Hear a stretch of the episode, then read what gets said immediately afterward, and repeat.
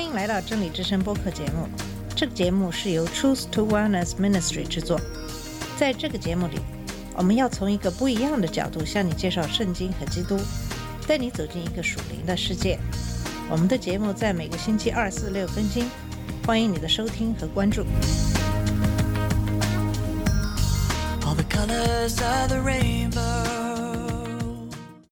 你好，我是马军。今天我想跟大家探讨的是邪教异端这个话题，因为在很多中国的基督徒里，大家很容易被一些信息所迷惑，又因为没有辨别真理的能力，有的就被真正的邪教异端所中惑，有的把真理也批判成异端邪教。这个问题现在在国内也逐渐受到很多社会公众的关注。它不仅仅对基督徒是一种迷惑，同时在社会上也对一般的大众造成对基督教义的误解。无论在中国还是在外国，一些邪教组织所造成的重大社会事件，也往往成为当地或是世界上的头条新闻。同时，大家对邪教和异端的应用也是不知所云。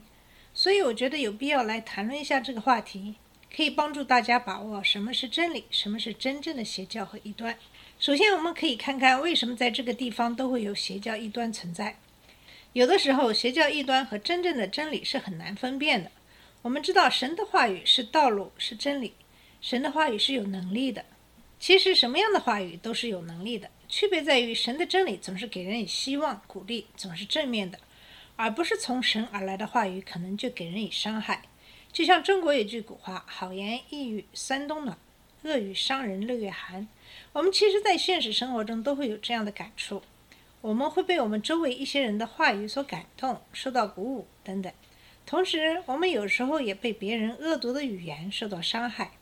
情侣之间、亲人之间、师生之间、邻居之间，因一些小事发生争执，相互之间用恶毒的、污秽的语言辱骂对方，这可能导致心脏病发作，或者引起武力争斗，造成双方人员的悲剧。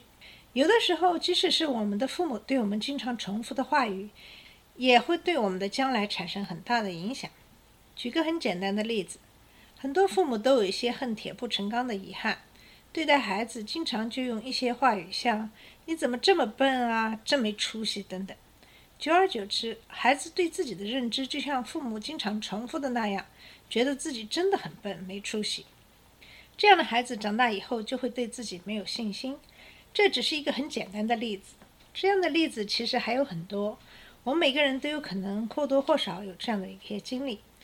连我们平时的语言都有那么大的效应，负面的或正面的，那么神的话语的力量就是不可小视的了。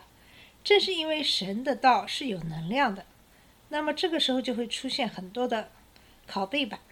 我们知道一个东西的流行，然后很多人就会迅速出来做翻版。这个翻版虽然和原版不一样，会有细小的差别，但是总的看来还是可以欺骗很多人的。这就是为什么我们总是看到有很多的邪教异端的原因，因为神的话语是有力量的，这就使得很多人出来模仿，为了骗取很多人的相信，他们也模仿的非常像圣经。可是因为他们的教义并不是真正的教义，难免就会出现偏差。也就是说，很多的邪教异端也都是在打着基督耶稣的旗帜，可是久而久之，他们真正的宣扬的却不是神的道。那什么是异端、极端和邪教呢？我们先来看看这些名词的定义和区别。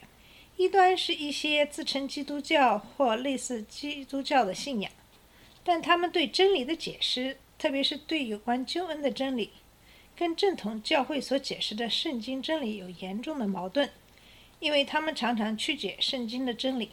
在《圣经彼得后书》第二章第一节中提到了异端。从前在百姓中有假先知起来，将来在你们中间也必有假师傅，私自引进陷害人的异端，连买他们的主他们也不承认，自取速速的灭亡。一般来说，异端除了使教会分裂之外，最严重的问题是宣扬错谬的真理，就是叫人灭亡的假道理。在教会历史中出现异端，都是偏离基督信仰，自成一党派。其信仰内容和教义似是而非，故被称为异端。异端最大的错谬之处是否定主耶稣的救恩，对神有极错误的认识。他们还常常进入教会里迷惑信徒，所以要小心防备他们，加以对抗。异端与异教完全不同，异教的信仰与基督教有完全不同的内容，不是从基督信仰分离出去的，如佛教、道教、印度教、传统信仰等等，都被称为异教，即不同的宗教。那么极端的定义是什么呢？圣经中并没有出现过“极端”一词，很多人把异端和极端的信仰混淆了，以为极端就等同于异端，加以排斥，因而伤害了很多人。极端信仰所坚持的原则未必是错的，可能这些主张不够全面，或过分强调某一部分真理，而忽略了福音的全面性。所谓“极”，就是走到边缘尽头的意思，可能再走远一点就离开了真道。所以，极端的信仰也是有其危险性的。不过，我们要小心分辨，在极端的信仰里，可能也有很多不同类型的主义和思想，有些稍微偏激，有些却是到了危险的边缘。对待极端，不是用对抗的方法，乃是应当包容。我们自己也要小心，不要追求标新立异或是独树一帜，而是忠心的按照圣经的教训教导信徒，牧养教会。邪教的定义是什么呢？按照中国的法律，邪教在中国不算是宗教，还是特别指利用宗教从事危害社会活动的有组织的邪恶势力。邪教组织是指冒用宗教、气功或者其他名义建立、神化首要分子，利用制造、散布迷信、邪说等手段迷惑、蒙骗他人，发展控制成员、危害社会的非法组织。法轮功就是中国政府已经定性的邪教组织。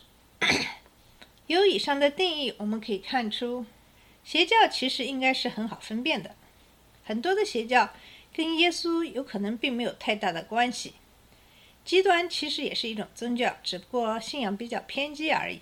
最难辨认的应该是异端，因为异端往往也是借基督耶稣之名，可是却不传基督耶稣的信仰。异端往往也是用圣经。可是却曲解圣经，也就是说，异端其实是基督教的山寨版。虽然是山寨版，可是异端的危害有可能也是非常大的。有些异端对社会的危害达到一定的程度以后，中国政府也会把异端定为邪教。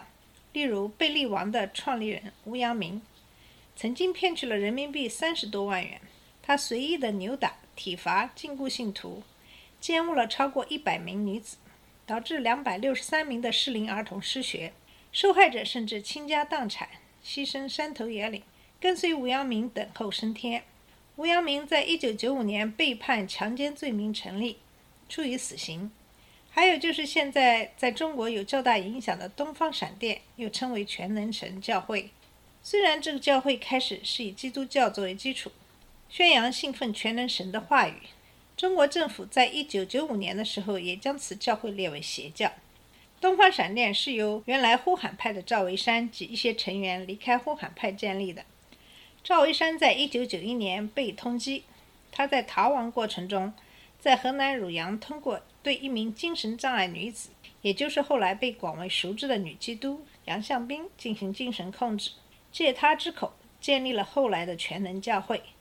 像这样的教会其实还是很好分辨的，因为在马太福音二十四章三十六节中明确的讲到，至于那日子和时间，没有人知道，连天上的使者和子也不知道，只有父知道。